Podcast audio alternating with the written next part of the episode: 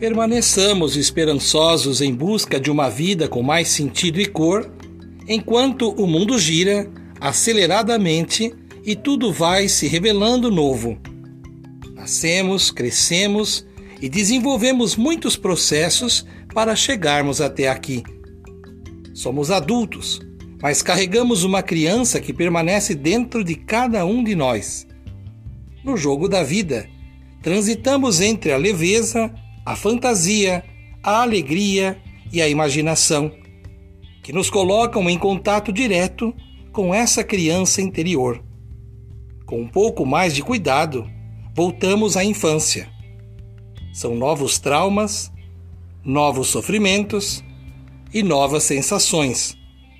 Parece até que somos guiados por essa criança, que influencia tão fortemente a nossa vida adulta ela precisa ser acolhida e atendida com delicadeza, maturidade e afetividade.